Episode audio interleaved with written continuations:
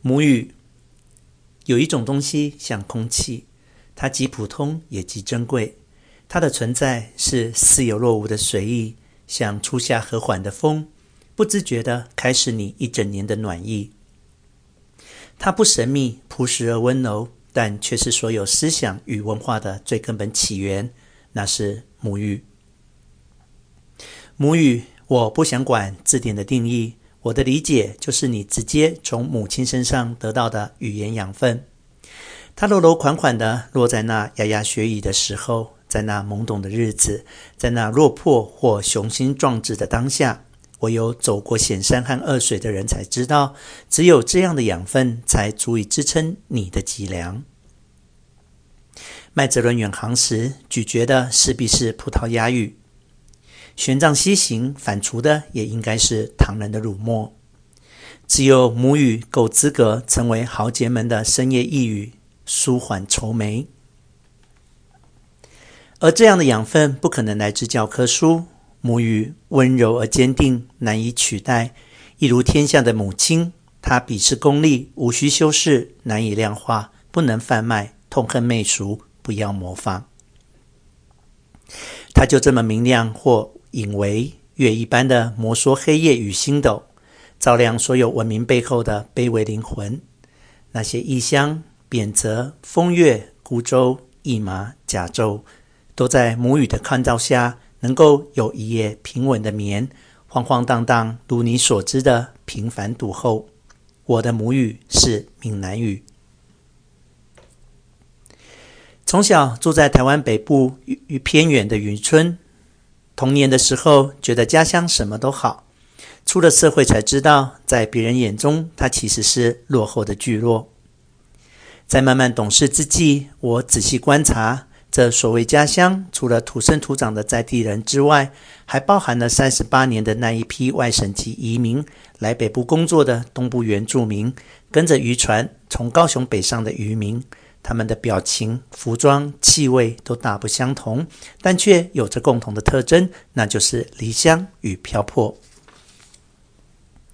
那个时代的离乡漂泊，不能算是失败或卑贱。但却很可能跟穷困画上等号，所以那些漂泊者便拼了命的在工厂、在渔船、在面摊、在货车上、在水泥板模里争出属于自己的路。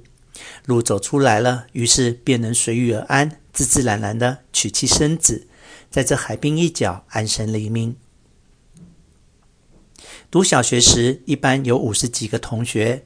下课玩闹时，你听到的大部分是闽南语交谈，但这闽南语夹杂了各式各样的口音，所以从小我就知道，语言不只是语言，它是族群的另一种肤色。简单来说，就是我听你讲话就知道你是哪里人，所以推测你一定认识那个某某人，几乎确定你应该住在哪一个巷弄，判断我们能不能交朋友。我的母语经验产生在那样的时代氛围里，它的相貌是多样而带着杂乱，美丽却不免有一丝困窘，随和但含有个性，原始而依然隽永，一如我身旁来来去去的那些熟悉脸孔。我觉得有趣极了，所以从小我就耽溺在那些言谈的细微处，观察那些不经意交谈中的所有抑扬顿挫。许世金的香水把味道描写成一件隐形的袍子，适当的味道可以让你成为各种角色。你披上那件味道的袍子，而别人不会有一丝的怀疑。徐世金笔下的气味是华美而富丽，但我终究觉得那些文字是太过奢侈的嗅觉描写，因为在现实生活中，气味的精油太难淬炼，而其实语言最可能具有这种力量。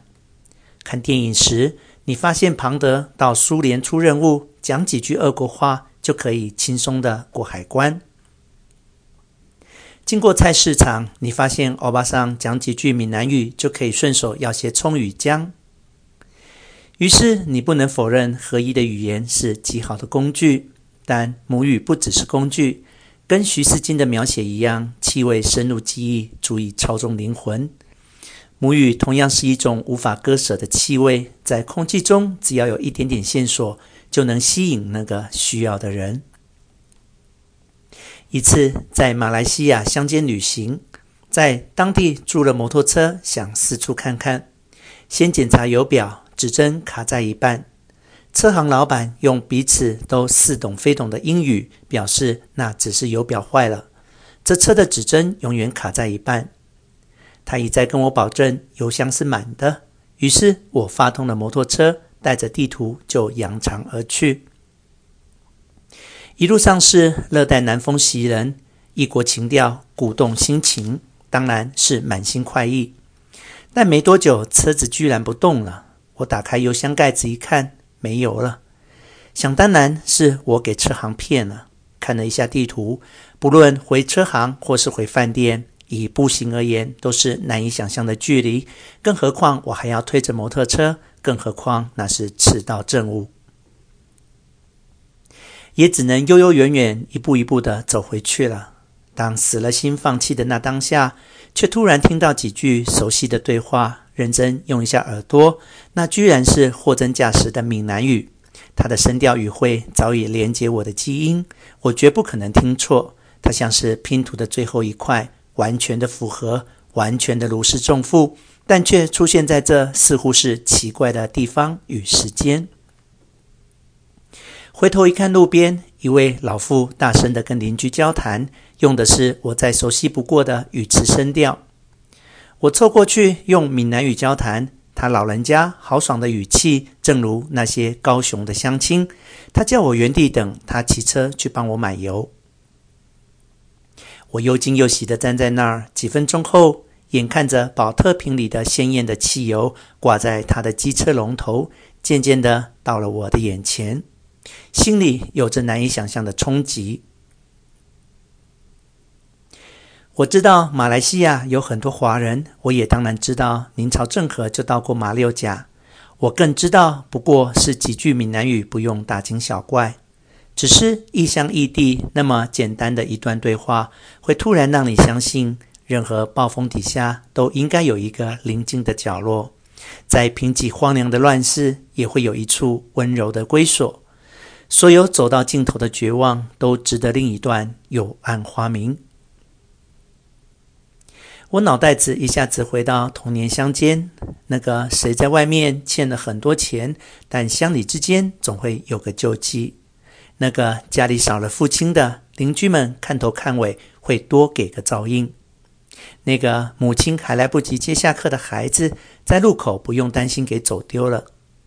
那是个没有手机网络的时代，那是个不在乎信用卡额度的地方，那是个熟悉但几乎被遗忘的世界，都因为马来半岛这句简单而熟悉的母语鲜活了起来。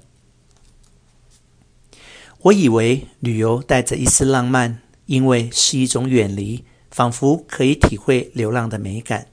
但其实，任何流浪都是一趟寻根之旅。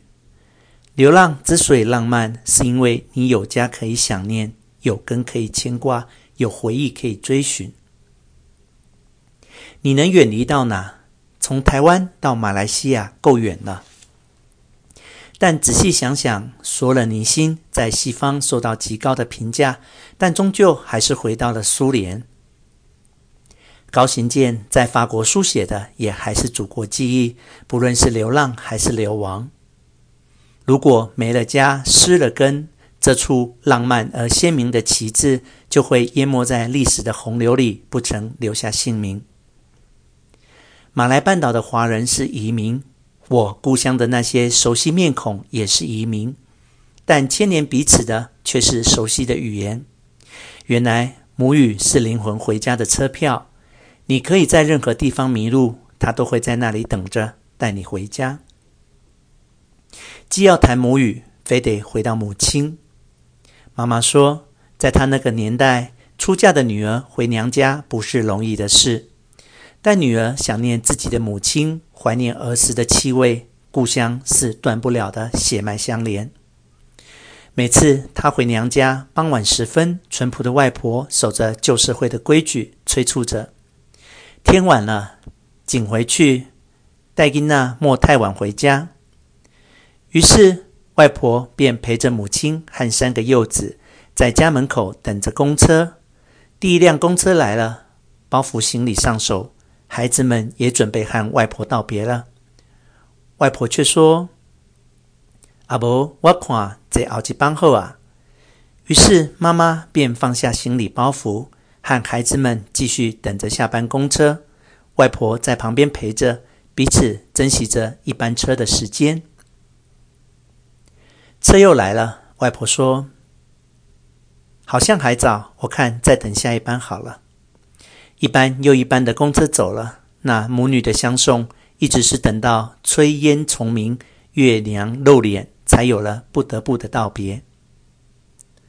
总有这么一天，风吹来，你会觉得冷，而故乡的夕阳像丝绸，亲切的母语则是秘密的缝线。